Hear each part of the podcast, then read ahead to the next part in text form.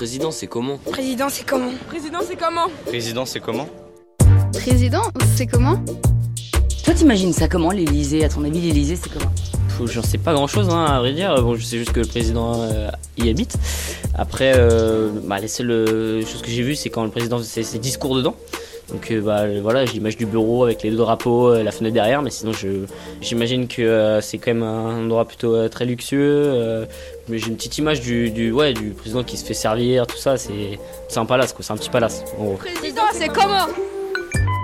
Dis-moi Yael, en fait, toi tu connais bien l'Elysée, tu y vas souvent. Est-ce que c'est vraiment si luxueux qu'on le dit? Tu voudrais bien nous faire rentrer?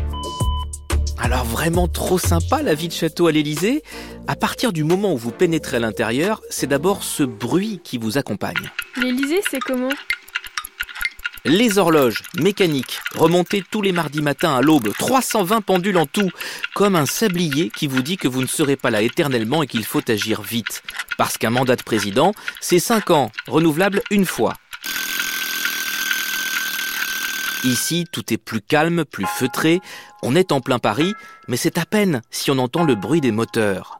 Un palais pour quelqu'un d'élu par le peuple, un décor de château avec ses dorures, ses lustres, ses gardes avec leurs épées et ses huissiers avec leurs chaînes d'argent, et puis ce parc d'un hectare et demi, tout ça pour la République? C'est vrai que sur le coup, ça surprend. Mais cet hôtel particulier a 300 ans d'histoire, construit avant la Révolution en 1720 baptisé Élysée par l'une des cousines de Louis XVI qui y habitait et qui adorait la mythologie grecque. Élysée, ça veut dire là où séjournent les âmes des héros et des hommes vertueux. Un lieu de plaisir d'abord, beaucoup de fêtes, de bals où se retrouve l'aristocratie, lieu de pouvoir après la Révolution. Louis-Napoléon Bonaparte, en 1848, est le premier président élu à y résider. À votre avis, ça travaille beaucoup, un président? À votre avis, ça travaille combien d'heures par jour? Bah, À ouais, je pense que... euh, de, de vraiment à plein temps pour le coup. Ouais, pour le coup, ouais, je pense ça- que pour ça, tu travailles pas mal quand t'es président. Genre, euh, je me rends pas compte, mais euh, Ça doit pas être toujours les mêmes bah, entre ouais, euh, les conférences, euh, les projets de loi et tout, euh, je pense que ouais, les 35 heures, il les fait facile. Ouais, mais il est au-dessus. Ah, mais moi aussi, pour moi aussi, il est au-dessus des 35 heures, c'est sûr. Ah oui, c'est même 35 heures par jour. Ce n'est pas une légende, tous les collaborateurs d'Emmanuel Macron vous diront qu'ils ont déjà dû répondre à des SMS du président en pleine nuit. Une vie de moine pour la cinquantaine de conseillers qui composent son cabinet. Car il y a ce que vous voyez, ce qui est filmé, les réceptions de chefs d'État ou le Conseil des ministres qui se tient tous les mercredis matins dans le salon Murat. Et puis il y a ce qui est invisible, un travail de fourmi. Et dans la fourmilière, dans un bureau tout proche de celui du président, a l'indispensable secrétaire général de l'Élysée. C'est lui qui, dans l'ombre, s'assure que les décisions sont bien préparées avant et bien exécutées après, des tonnes et des tonnes de notes à avaler tous les jours pour laisser ensuite le chef de l'État arbitrer. En même temps, vous êtes à ce moment-là le président de la République. Une fois investi, ce n'est plus la même vie, vous ne vous appartenez plus. Et d'ailleurs, certains locataires de l'Élysée s'en sont plaints. À votre avis, il a beaucoup de monde? Par exemple, sa sécurité, est-ce que vous pensez que ça va représenter énormément de gens? Quand même, hein, euh, c'est le président de la République française, donc euh, quand il est là, euh, les soldats bien habillés, ça c'est la garde républicaine, mais puis après t'as la sécurité, euh, les tireurs d'élite, tout ça pour assurer sa sécurité.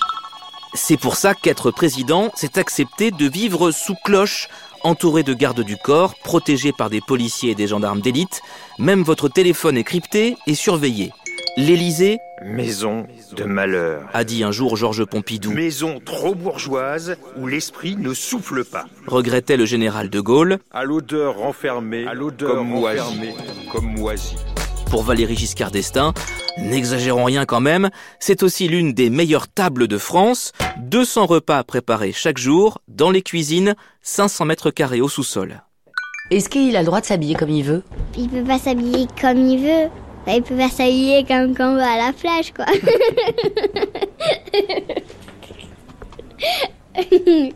ah, c'est vrai Moi j'ai déjà vu des vidéos de Macron en t-shirt, ça m'a fait bizarre. C'était euh, ouais un peu gênant ouais.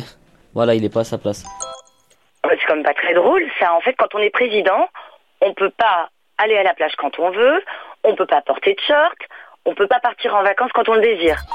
Oui et non. Oui parce que c'est conseillé pour tout le monde de faire un break pour recharger les batteries. Et non parce que le rapport au temps a changé. Le smartphone a bouleversé le monde politique. On peut, on veut tout savoir tout de suite et on attend du président qu'il réagisse dans la minute. C'est pour ça qu'il y a des choses qui ne se font plus. En août 2003, Jacques Chirac s'absente trois semaines au Canada alors que la pire des canicules fait des milliers de morts en France. Cette crise marque un tournant. Depuis, plus aucun président ne coupe véritablement pendant ses congés. Au fort de Brégançon, dans le Var, résidence d'été des présidents, tout est fait pour être opérationnel comme à l'Élysée. À la lanterne aussi, ça c'est la résidence de week-end près de Versailles, tout est prévu. Bonjour. Depuis hier matin, j'ai été testé positif euh, à la Covid-19. Vous vous rappelez C'est quand Emmanuel Macron avait dû quitter l'Élysée en 2020, juste avant les vacances de Noël. Eh bien, son confinement, il l'avait passé à la lanterne. À votre avis, est-ce qu'il est bien payé, le président de la République? Ouais, ouais bah, j'en suis sûr, j'ai regardé sur internet. Non, non, il en a parlé avec euh, des enfants, je crois. Ah ouais? Mais oui, ça n'a rien de secret puisqu'une élève de primaire a effectivement posé la question à Emmanuel Macron quand il est venu à Marseille en septembre 2021. Combien vous gagnez d'argent Alors, je gagne, c'est public, hein je dois être payé comme président de la République avant le prélèvement à la source, je crois que c'est environ 13 500. Combien 13 500, je crois. Ouais. Et après, avec le prélèvement à la source, ça doit faire 8 500 par mois. Bon, il gagne bien, hein, mais euh, par rapport à ce qu'on peut imaginer. Euh... Bon, après, il vit quand même à l'Élysée pendant 5 ans. Euh... Ouais, voilà. Pour le coup. Euh... Et puis, il a une indemnisation, je crois, à la fin de son mandat, mais. Parce qu'il avait dit qu'il était genre à 9000 ou un truc comme ça. Ouais, voilà, un truc Personnellement. Ouais, donc c'est quand même pas mal. Hein. C'est beaucoup, hein, beaucoup. 8500 euros après le prélèvement de l'impôt, ce qui fait un salaire annuel de 162 000 euros net pour être précis. C'est beaucoup, sachant qu'il est logé et nourri, eh bien c'est moins qu'un grand patron. Et puis il y a ailleurs dans le monde des présidents qui sont mieux payés. Celui de Singapour par exemple touche 10 fois plus. En Allemagne c'est le double. Le chancelier est payé 9 fois plus que sa population en moyenne, alors qu'en France c'est 5 fois plus.